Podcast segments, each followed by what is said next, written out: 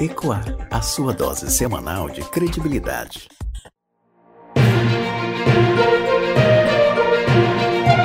Olá para você que escuta esse podcast, meu nome é Cristiano Oliveira. Estamos aqui hoje para mais um episódio do podcast Ecoar. Estamos aqui hoje de volta juntos mais uma vez e aqui comigo hoje tem ela, Marta Alencar, aqui do meu lado, né? Não do meu lado, mas distante, né? Lá da casa dela, para apresentar o podcast comigo. Marta, Oi, tudo bem? Olá, Cristian. Olá, queridos ouvintes. Mais uma vez aqui no podcast Ecoar e hoje cheio de novidades e com a entrevista muito especial com Sérgio Ludwig, que é jornalista, editor do Projeto Comprova, coordenador do Atas da Notícia e dos cursos da Abrad, que é a Associação Brasileira de Jornalismo Investigativo. Esse podcast a gente está imperdível, não é isso, Cristian? É isso aí. Olha só, já peço aqui para você assinar o nosso podcast aí no seu agregador de áudio, tá? Onde você está nos escutando, no Spotify, Google Podcasts, enfim. Onde quer que você esteja, assina aí o podcast, tá? E não deixe de também acessar www.coanoticias.com.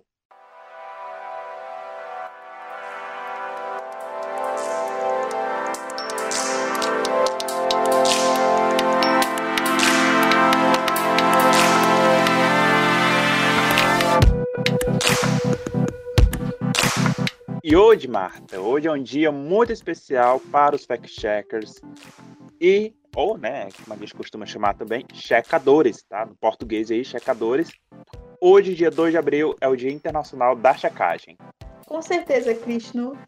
Se o dia 1 de abril é popularmente conhecido como o Dia da Mentira, o dia 2 de abril é o contrário, né? O Dia Internacional da Checagem, que ressalta a importância da verificação aí no combate, né, às informações falsas. E olha só, antes da gente entrar aqui na nossa entrevista, deixa eu falar aqui sobre como foi que surgiu a Coar. Para quem não sabe, o que motivou a Marta a criar a Coar foi justamente o caso da Fabiane Maria de Jesus, vítima de fake news. Para quem não sabe sobre o caso, vou contar um pouquinho aqui, tá? Sobre ele. A Fabiane tinha 33 anos, tá? Era casada, mãe de duas meninas, e foi brutalmente assassinada por vizinhos após ser acusada de sequestrar crianças para realizar rituais de magia negra em Guarujá, São Paulo, no ano de 2014. Um caso muito triste, Cristiano, que mexeu profundamente comigo na época. Então, anos depois, em 2018, ah, antes de eu ingressar no mestrado, eu já vinha é, sentindo a motivação né, de trabalhar com fake news, de pesquisar sobre fake news, e em 2020 criei a Coar, né, com o intuito de homenagear a Fabiane Maria de Jesus e tantas outras pessoas que foram vítimas de desinformações. Olha só, a Coar surgiu ali no, em meados de 2020, um cenário desinformativo, caótico, uh, e hoje a Coar faz parte da rede nacional de combate à desinformação e de tantos outros projetos que lutam em prol da nossa democracia. O, o que nos dá orgulho, né, Marta? Isso mesmo, Cristiano. Somos, né, entre os mais de 341 projetos de verificação que atuam no mundo, né, no combate às informações falsas, informações manipuladas, conforme o último censo do Duke Reports Lab, e temos muitos motivos a comemorar. Olha só, nesses dois anos, né, a Coaf fez centenas de checagens e contribui para levar mais informação de credibilidade às pessoas, inclusive teve citações em trabalhos acadêmicos, tá? É isso mesmo, Cristiano. Eu fico muito honrada em ouvir relatos de acadêmicos, é, outros profissionais que citam o projeto COAR em seus trabalhos, né, é, seja em monografias, Inclusive tem uma amiga sua, né? Como é mesmo o nome daquela sua amiga? É a Bianca. Ela fez o TCC dela falando ali de fact-check, né? E convidou você para falar sobre a Coar. Muito bacana. Eu lembro dela pedindo o seu contato para mim. É isso mesmo, Cristian. Um beijo, Bianca, muito obrigada. É lógico que não foi só a Bianca que citou o projeto COA em trabalhos acadêmicos, outros profissionais, outros estudantes, seja da Universidade Federal, seja da Universidade Estadual do Piauí, e em outras instituições, né, em outros estados também. Então, ficamos muito felizes e honrados. E falando em educação, falando em desinformação e falando em verificação, nada melhor do que aqui convidar o Sérgio Ludke, que é jornalista, editor do Projeto Comprova, coordenador do Atlas da Notícia e dos cursos da Abrage, Associação Brasileira de Jornalismo Investigativo, para nos conceder uma entrevista muito especial. Sérgio, muito obrigado, estamos muito honrados e ficamos muito felizes em contar com a sua participação no nosso projeto ECOA. Hoje vamos aqui entrevistar o Sérgio Ludke, que é jornalista, editor do Projeto Comprova, que reúne 40 veículos de comunicação no país que combatem fake news diariamente. O Sérgio também é coordenador do Atos da Notícia, inclusive, para quem não sabe, eu participei né, da pesquisa do Atos da Notícia em relação a coletar dados, foi bastante legal. Inclusive, vou até me voluntariar novamente, viu, Sérgio?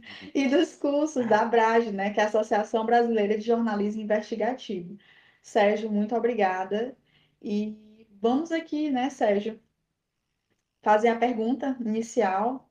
Sérgio, como foi que nasceu a ideia de criar o projeto Comprova? A ideia do, do Comprova surgiu ainda em 2017, é, motivado por uma busca que a First Draft é, estava fazendo é, para tentar encontrar no Brasil parceiros que pudessem é, repetir uma experiência que eles já haviam feito na eleição que elegeu Macron na França, é, de um projeto que fosse colaborativo, que pudesse é, reunir redações é, que é, trabalhassem colaborativamente para fazer verificação de conteúdos sobre as eleições. É, eles procuraram, em princípio, a Abrage, as plataformas, o, a Abrage convidou é, vários veículos de comunicação e acabou que 24 veículos de comunicação brasileiros toparam enfrentar esse desafio de ter um projeto colaborativo que eles pudessem trabalhar conjuntamente, é, seguindo uma metodologia que não é necessariamente a metodologia que eles usavam nas suas redações, para montar o projeto Comprova. E, bom, o projeto depois é, continuou, né? É, a gente trabalhou durante o período eleitoral, estou desde o começo, a gente trabalhou durante o período eleitoral e houve uma satisfação, acho que com o resultado do trabalho, e a gente depois continuou nos anos seguintes e, e viemos até agora já prontos para enfrentar as eleições de 2022. Sérgio, o projeto Comprova é uma iniciativa colaborativa e sem fins lucrativos que reúne jornalistas de 40 veículos de comunicação brasileiros no combate à desinformação no país e no mundo. Além disso, o projeto se baseia em princípios norteadores no processo de checar uma informação, além do uso de etiquetas, tá? Para quem não sabe, uh, etiquetas é uma forma de classificar uma checagem, ok? Na sua concepção, uh, Sérgio, a checagem jornalística está sendo inventada ou reinventada com a utilização de novos procedimentos? Não sei se é possível dizer que, que a checagem está sendo reinventada. É, na verdade, todas as agências de checagem e, e, iniciativas que fazem verificação, como é o caso do Comprova, seguem uma metodologia bastante rígida, né? É, essa metodologia ela leva em consideração várias coisas. A, a etiqueta que se utiliza é, é mais para dar um carimbo sobre uma, uma informação que, ou uma peça de, de desinformação que esteja circulando. Né?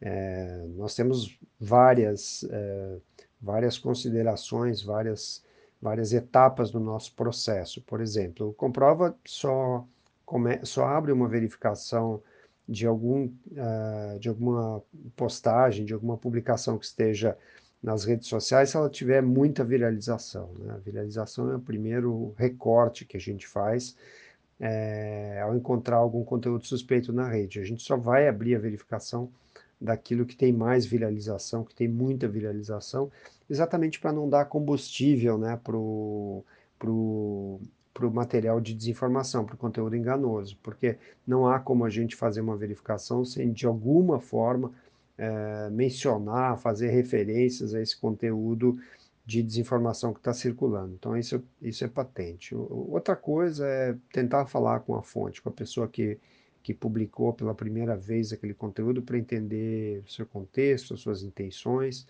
Né? Isso é, é, muito importante. Outra coisa é, é, tentar se ater aos fatos e aos dados, é, trazer sempre com muita transparência como foi o processo de, de verificação, né, deixar bem claro, passo a passo, que, que, que os verificadores tiveram, ou, ou seguiram, é, oferecer todos os links possíveis, né, que todo o material que, que a gente coletou na apuração, oferecer para que o leitor também possa fazer a sua própria checagem, né, o leitor é o checador do, do checador, e, e então isso é muito importante oferecer.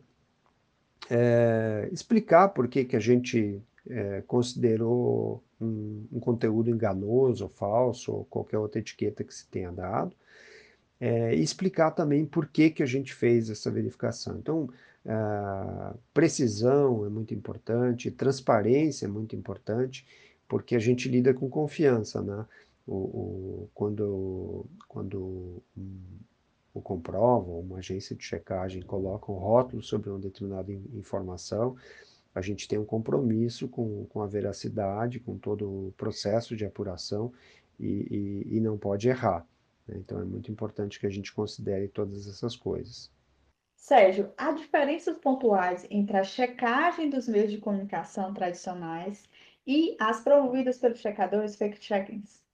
Não há, não há necessariamente uma, uma diferença, né? Algumas coisas são, são perceptíveis, assim é, uma iniciativa que esteja dentro de um veículo de comunicação maior, é, normalmente é mais é, é, menos transparente com financiamento, por exemplo, do que uma agência de checagem. Né? As, as agências de checagem, principalmente as que estão é, vinculadas, que foram certificadas pela IFCN, que é a International Fact Checking Network, que de certa forma certifica as, as agências de checagem, ela exige né, que, que o, o, financiamento seja uma das, um dos princípios, a, a, transparência com o financiamento é um dos princípios.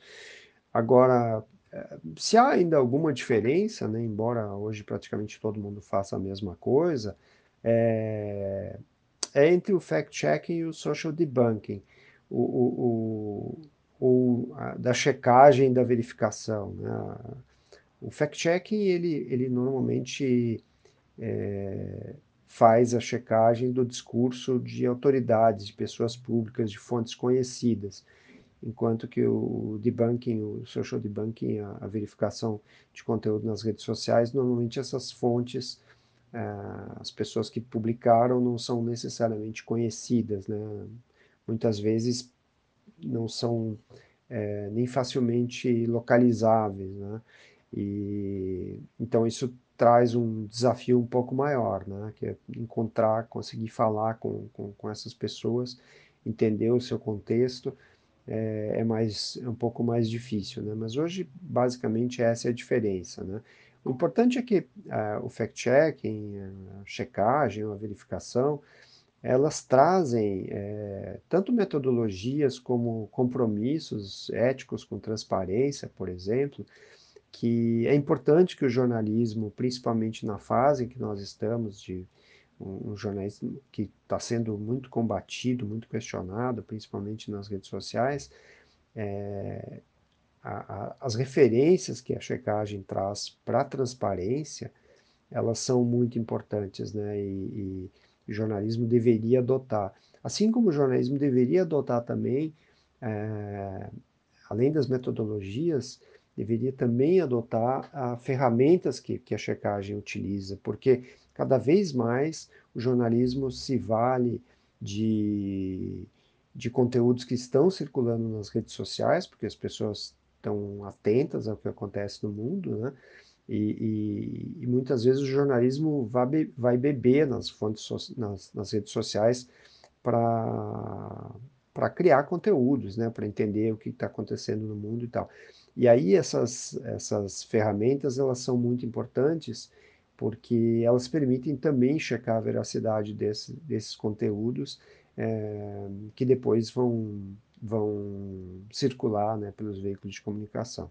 Com base no levantamento mais recente do Duke Reporters Lab, existem 341 projetos ativos de verificação de fatos no mundo. No entanto, a desordem informacional permanece crescente.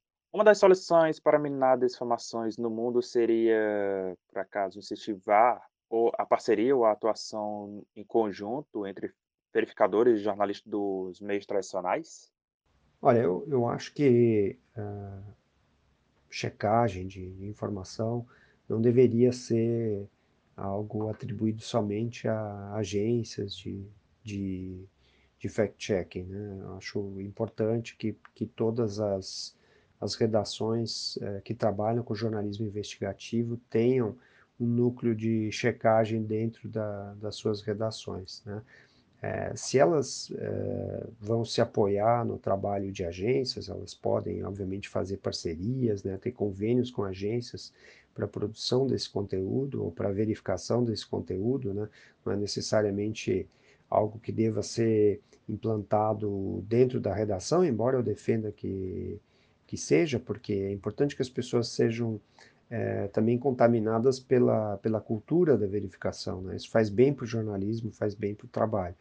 Então, eu, eu acho que é, a gente ainda vai ver muito tempo, é, tendo, é, vai conviver muito tempo com desinformação, e é muito importante que o jornalismo assuma para si é, um, um, um, assuma para si o papel de, de, de conduzir isso, né, de, de tratar isso muito, muito fortemente. Então, acho que, que é importante que as, que as redações elas estejam preparadas, estejam equipadas ou tenham convênios com agências de checagem para poder fazer esse trabalho da verificação. As bolhas desinformativas nas redes sociais contribuíram para o cenário caótico que estamos vivenciando hoje, né, Sérgio? Inclusive sobre a guerra na Ucrânia.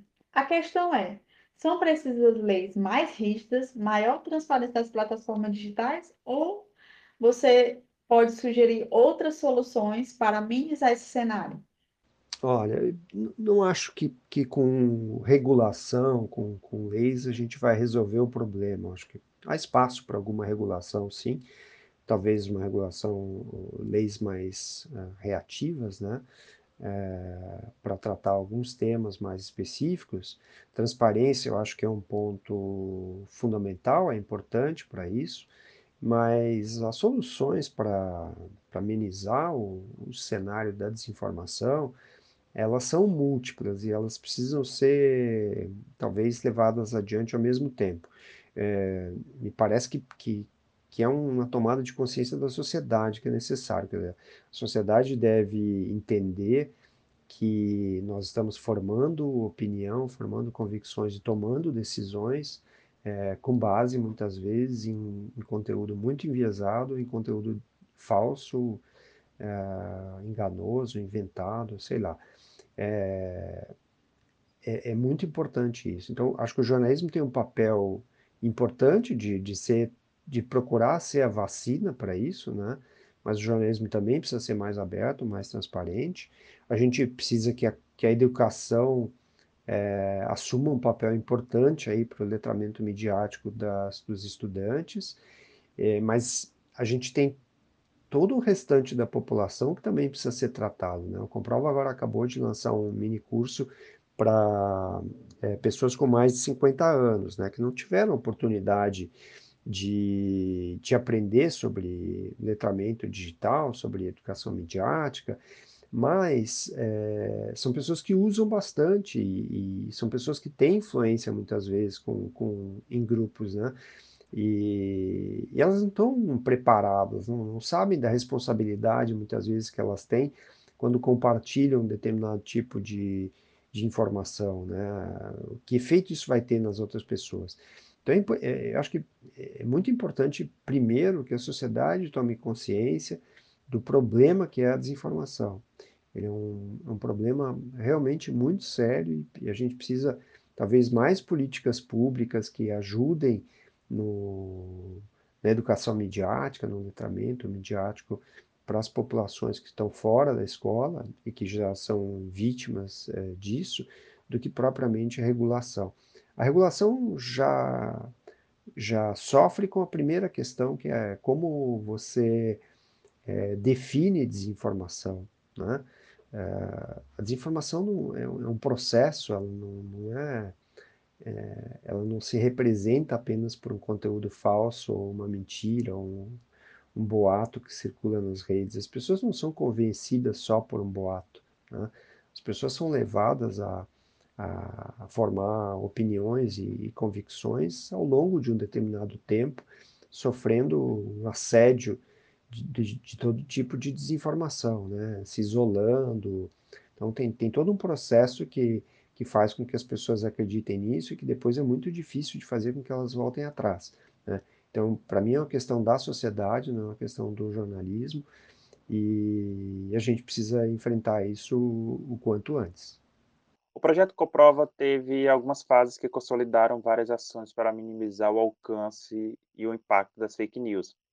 Haverá novas fases e novos veículos atuando nas eleições de 2022? A Comprova teve, teve várias fases, é, que eram fases é, temporárias, né? Assim, é, nós durante um ano atuávamos durante alguns meses só, mas de praticamente de 2020 para cá, com a, com a, a pandemia, nós praticamente vimos trabalhando todo o tempo sem paradas, né? E para 2022, uh, nós já, já estamos trabalhando agora, desde novembro, estamos uh, fazendo verificação de conteúdo sobre eleições. Vai ser um ano bastante complicado, porque alguns desses grupos que vão operar nas eleições já estão operando nas eleições. Eles fizeram praticamente um pós-graduação em produção de desinformação durante a pandemia. Né? é, conseguiram manter grupos muito, muito envolvidos com determinados discursos, com determinadas narrativas, e, e agora eles não precisam necessariamente produzir, é, fabricar conteúdos falsos, né? Muitas vezes lançando dúvidas, eles já é, trabalham isso como uma ração diária de desinformação para as pessoas já convencidas. Então vai ser um ano é, bastante duro. Talvez, a gente, nós estamos agora com 40 veículos, talvez ainda entre um ou outro veículo mais, não, não sabemos ainda, e devemos lançar o projeto 22 agora em abril. Conforme o Atlas da Notícia, que inclusive você atua, Sérgio, a região Nordeste ela se destaca com quase desertos ou deserto de notícias. Diante disso, haverá uma mobilização do projeto Comprova em atuar mais especificamente em municípios da região que não possuem veículo de comunicação nas eleições deste ano? o desafio territorial do Brasil é um desafio imenso, né? É, praticamente metade dos, dos municípios brasileiros é deserto de notícias, ou seja, não tem nenhuma informação local né, sobre o, sobre o lugar onde as, as pessoas vivem, né? não tem informação produzida por jornalistas sobre o lugar onde as pessoas vivem. Mas o, o, o Comprova vai tentar chegar nesses lugares a partir de veículos de influência regional ou nacional. Né? Nossa estratégia para cobrir bem o território nacional é utilizar os, os uh, veículos, que, as redes que a gente tem, que, que são conhecidos nacionalmente, e também uh, vários veículos de, uh, com influência regional. Né? Óbvio, a gente não tem um veículo para cada, cada estado, né? tem alguns estados que estão sem o Comprova hoje, mas pelas redes a gente tenta, tenta alcançar esses, esses lugares. Né? Lembrando que o Comprova ele vai se fixar na eleição presidencial, não nas eleições estaduais, embora a gente tenha ajudado aí na preparação de, de jornalistas, na preparação das redações que, que têm influência regional, que atuam regionalmente, para que elas também possam utilizar esses ensinamentos, esses recursos, para fazer verificação de conteúdos de desinformação que estejam circulando sobre as eleições estaduais, né? Então, é muito importante que elas, que elas façam isso. O projeto Coprova realizou em 2021 a primeira edição do programa de residência. O curso foi promovido pela Associação Brasileira de Jornalismo Investigativo, a ABRAD, com o apoio do Google News Initiative. qual a importância do programa para a formação, para a educação e formação de novos verificadores? O trabalho de formação ele é fundamental para a gente. Né? O programa de residência foi uma, uma oportunidade que se criou para pessoas que fizeram alguns cursos de monitoramento e investigação que, que a Brage lançou e comprova uh, abriu a possibilidade de alguns desses alunos fazerem uma residência uh, no projeto, né, trabalhando com outros colegas e tal, e, e aproveitando para colocar os aprendizados em prática. Né. Foi uma experiência bastante boa. É, alguns jornalistas que fizeram o programa já estão trabalhando em, em, em iniciativas de, de verificação e checagem. E esse é um braço importante, né? O, as pessoas que trabalham no Comprova, elas aprendem muito e aprendem muito com os colegas. Na medida em que é um projeto colaborativo, nós temos sempre três ou quatro jornalistas trabalhando numa investigação e, e essa investigação depois ela passa por colegas, né? Um processo que nós chamamos de cross-checking, que é basicamente uma, uma revisão por pares, né? Então, nós precisamos de pelo menos três é, que três é, outros jornalistas que não participaram da verificação é, façam a revisão e deem um ok, para que daí a gente possa publicar. É, esse processo é um processo muito interessante, porque as pessoas fazem observações, elas têm total liberdade para é, intervir na, na, verificação, nos textos, no, no, que foi apurado pelos, pelos seus colegas, é, questionar coisas, sugerir novos caminhos, sugerir adendos à, à verificação, e há uma discussão interessante nesse, nesse ponto, em que as pessoas podem é, questionar, questionar as coisas e, e, e, e, oferecer novas, novas soluções, trazer culturas de redações diferentes. Então é um processo é, bastante interessante. Então, o, o, braço de formação de, de, jornalistas e de incentivo à criação de núcleos de checagem dentro das redações é um papel muito importante que o Comprova cumpre. Sérgio, quais os maiores desafios que os jornalistas e os veículos de comunicação que integram o projeto Comprova lidam na atualidade, principalmente perante um governo que atua na descredibilização da imprensa? Olha, hoje eu acho que os maiores desafios estão na na identificação de quem produziu alguma peça de desinformação e na tentativa de encontrar essas pessoas sem que o, o jornalista seja atirado a, a, ao, aos seguidores, né, sem que o, o, os nomes, é, sem que os jornalistas sejam expostos a esses, a esses grupos, né, então esse é um, um desafio é, bastante grande, e outra é de realmente a gente conseguir furar os bloqueios é, das pessoas que já estão acreditando em alguma coisa, né? quer dizer, elas nos darem um voto de confiança e aceitarem o nosso convite para que leiam a apuração que a gente fez, que acessem os links que a gente acessou, e, e aí é, tentem pesar as coisas, pesar o que elas estão vendo e, e pesar as informações que elas, nas quais elas acreditaram, né? Então, acho que esse é um, é um ponto importante. A gente tenta ser o mais transparente possível, tenta ser muito cuidadoso com essas coisas, ter muito, muito é, cuidado com o que o leitor vai encontrar e oferecer a ele a possibilidade de fazer essa checagem. Então, esse convite a gente sempre faz mas é, dado o momento de descredibilização da imprensa e de ataques né, ao jornalismo, é, essa, essa ponte ela, ela é uma ponte difícil de estabelecer, mas seria o ideal que as pessoas pudessem é, dar esse voto de confiança e, e, e aceitar ler uma outra versão dos fatos, ou uma outra versão para aquilo que elas entenderam como verdade. E já estamos quase chegando aqui no ao final da nossa entrevista.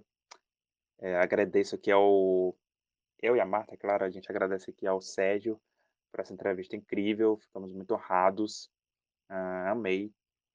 Mas eu não poderia encerrar sem antes jogar mais uma perguntinha, tá, a última pergunta, é claro, que é sobre desinformação. O que é Sérgio, desinformação? E por que não é um problema que será solucionado a curto prazo ou de imediato? Olha, eu, eu entendo a desinformação como um processo, né? um processo em que as pessoas é, são levadas a acreditar em informações que podem causar algum dano a elas, algum dano a elas ou à, sociedade. Eu acho e esse processo ele, ele começa normalmente com a distribuição, o acesso a, a conteúdos que têm alguma verossimilhança, né? então tem pontos de verdade, que é o que conecta as pessoas num determinado momento, que tem uma carga emocional forte que cause algum tipo de reação emocional, de raiva, de é, coisas desse gênero, assim, né, de medo, e, e acaba levando as pessoas a um certo isolamento, de modo que elas fiquem isoladas é, de, de, grupos maiores, mas tendo, é, tendo algum tipo de relação com pessoas que têm a mesma crença, que acreditam na mesma coisa. Né? É, a partir disso, elas vão recebendo doses diárias de, de desinformação, elas uh, passam a formar convicções sobre, sobre as coisas, de modo que depois de um certo tempo é, já não é mais necessário que se entregue a elas qualquer conteúdo de, de desinformação, mas é, dúvidas, por exemplo, questionamentos, é, já são suficientes. Né? vou dar um exemplo. O, as pessoas que foram levadas a acreditar que as vacinas causam mal, é, eu não preciso mais é, provar para elas ou, ou, dizer que alguém morreu por causa da vacina. Eu posso simplesmente botar a foto de uma pessoa, é, essa pessoa pode realmente ter morrido, e eu posso dizer que ela tomou a vacina há 27 dias, 27 dias antes da morte. Essas duas informações podem ser verdade, eu não estou afirmando que ela é, morreu em função da vacina, mas é nisso que essas pessoas vão acreditar, né? porque elas vão fazer essa relação, vão fazer essa ponte. E, e esse é o, é o, problema e o fruto da, da desinformação. Então, né, pessoal, aqui mais um podcast depois dessa aula incrível que a gente teve aqui sobre o projeto Coprova. Uh, agradeço aí ao Sérgio Ludwig por mais uma vez participar aqui do nosso podcast, né, nessa entrevista maravilhosa. E olha só, para quem não sabe, a gente tem a nossa extensão educacional, tá? O Qual Educa. A gente lançou em 2021, onde a gente leva a educação para tanto para estudantes quanto também para profissionais da comunicação, uh, jornalistas, publicitários, enfim, uh, pessoas de outras áreas também, tudo pensando, tudo em prol da qualificação no combate à desinformação. Eu também não posso esquecer de agradecer a você que nos escuta, tá? Muito obrigado por acompanhar o nosso podcast, ouvir a gente até aqui. Sério, de coração mesmo, tá? Não se esqueça também de acompanhar a gente nas redes sociais, ok? E compartilhar esse episódio com um amigo, certinho? Marta, muito obrigado por estar aqui comigo hoje, tá? Agradeço muito Tá? Espero, espero que a gente possa voltar em outros episódios aqui, nós dois aqui apresentando esse podcast lindo, maravilhoso. Obrigada, Cristina, tanto pela produção aqui comigo desse programa hoje que a gente fez juntos, né? É, agradecer também a Ana Feitosa, né, que nos ajudou com a edição desse podcast especial com o querido Sérgio Ludwig, né, que mais uma vez aqui repetindo, para quem acompanhou, ele é jornalista, editor do projeto Comprova, coordenador do Atos da Notícia e dos cursos da ABRAD, que é a Associação Brasileira de Jornalismo Investigativo, que inclusive eu já fiz esses cursos, são maravilhosos, tá, gente? Quem puder participar, fique atento, acompanhe a ABRAD nas redes sociais. E também, né, eu tive a oportunidade de fazer parte do Atlas da Notícia, no sentido dos levantamentos dos veículos no Piauí, né, na região Nordeste. E também é, participei do primeiro programa de residência do projeto Comprova. Então eu fico muito feliz em, em ser uma discípula, ou tentar ser uma discípula do Sérgio Ludwig, que, que tem um trabalho maravilhoso no combate à desinformação e é à frente do projeto Comprova, claro. E também quero aqui agradecer especialmente quem nos ouve, né? E também quem me acompanhou desde isso, lá da, da Corá, né? A gente não tinha nenhum site direito, que era o Anderson, né? O Anderson Camelo e o André Victor, né? Que o Anderson faz parte mais da checagem das informações e o André que faz toda a parte de design, né? de, de redes sociais e tal, e tem nos auxiliado bastante de forma voluntária. Obrigada, Anderson. Obrigada, André. E, é claro, agradecer mais uma vez a todas as pessoas que apoiam o nosso projeto e têm, é, de certa maneira, é, nos, nos, incentivado, né, Krishna, a continuar atuando no combate à desinformação e agradecer ao Augusto Santiago, que é um grande amigo jornalista que sempre acreditou no projeto e nos ajudou, às vezes, financeiramente. Augusto, muito obrigada. Bom, gente, é isso, tá? Abraço, tchau, tchau. Até o próximo episódio. Sigam e acompanhem o nosso projeto. Basta acessar ali www.coarnoticias.com. Um grande abraço, gente. Fiquem com Deus. Tchau, Krishna. Tchau, Beijo, Marta. Meu amigo. Ecoar, a sua dose semanal de credibilidade.